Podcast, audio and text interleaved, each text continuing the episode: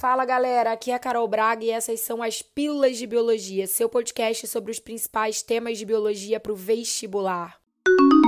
A pílula de hoje é a centésima pílula de biologia. Depois de mais de dois anos do início desse projeto, a gente chegou à centésima pílula, trazendo mais um conteúdo inédito para vocês. E eu estou muito feliz de ter a sua presença aqui comigo hoje. É uma pílula comemorativa e por isso o tema tinha que ser muito especial. Um dos temas mais pedidos, mais votados, justamente porque falta conteúdo de qualidade, acessível, confiável para te explicar sobre o que a pílula de hoje vai fazer. Homologias versus homoplasias. Tá preparado? Então vambora! Homologias são caracteres ou características compartilhadas a partir de um ancestral comum. Quando a gente analisa um cladograma, também chamado de árvore filogenética, e observa dois ou mais ramos dessa árvore compartilhando uma característica derivada de um mesmo nó, ou seja, de um mesmo ancestral, a gente se refere a essas características como homólogas. Características homólogas evidenciam um alto grau de parentesco evolutivo entre os grupos. Quando a gente observa caracteres ou características que são compartilhadas por diferentes grupos, mas que não se originaram a partir do ancestral comum a esse grupo, a gente chama essas características de homoplasias. São elas as principais responsáveis pelos equívocos de agrupamentos taxonômicos feitos. Por exemplo, por que, que as pessoas olham para um morcego e o confundem com uma ave? Por que, que as pessoas olham para um golfinho e o confundem com um peixe? Porque as asas do morcego são comuns às asas das aves, mesmo que elas não tenham surgido a partir do ancestral comum direto entre o morcego e a ave. Lembrando que morcego é mamífero. A mesma coisa vai acontecer quando a gente olha, por exemplo, para as nadadeiras do golfinho, que é um mamífero, e compara com as nadadeiras de um tubarão, que é um peixe cartilaginoso. Ora, ora, são nadadeiras, são características em comum, servem para a mesma função, mas elas não são homólogas, porque elas não surgiram no ancestral em comum do morcego com a ave, nem do golfinho com o peixe. Elas são, na verdade, características chamadas de análogas. Elas surgiram a partir de ancestrais diferentes, não comuns a esses indivíduos. Então, elas surgiram de forma independente, mas foram selecionadas a partir de pressões seletivas em comum. São características adaptadas a funções semelhantes, por isso análogas e não homólogas. As homoplasias, diferentemente das homologias, são características que não evidenciam parentesco evolutivo em comum.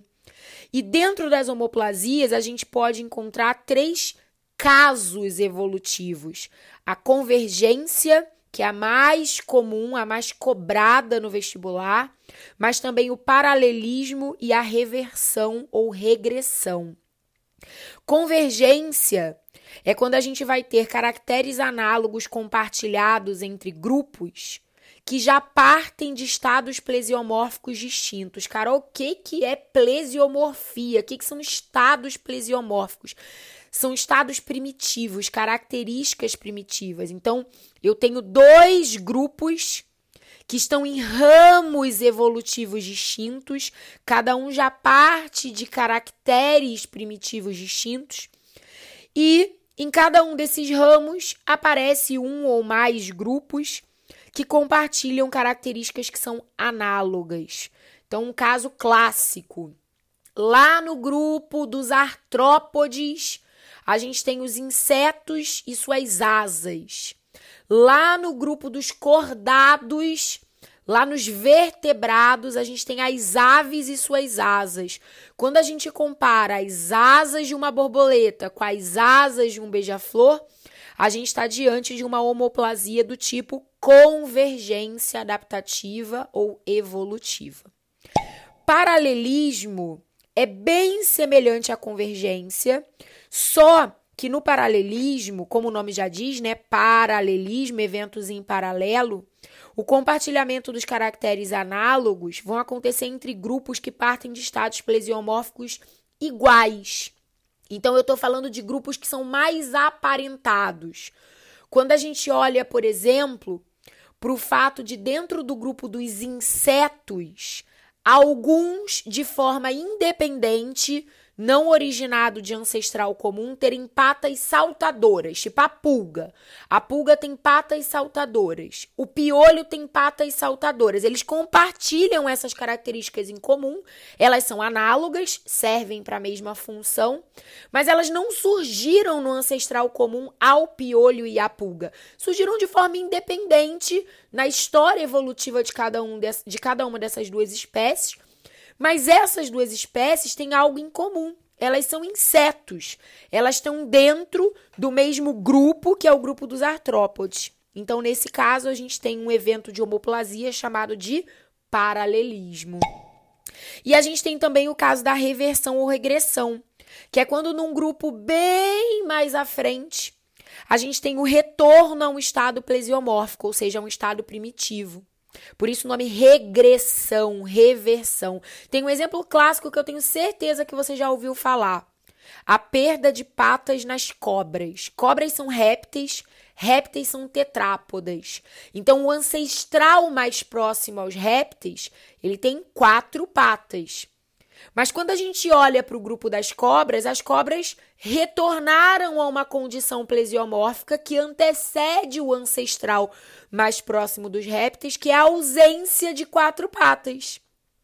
Então, facilmente alguém olharia para o corpo de uma cobra e falaria: gente, a cobra parece muito mais um verme, um corpo vermiforme, do que um réptil, tetrápoda propriamente. Isso poderia fazer um equívoco de agrupamento né?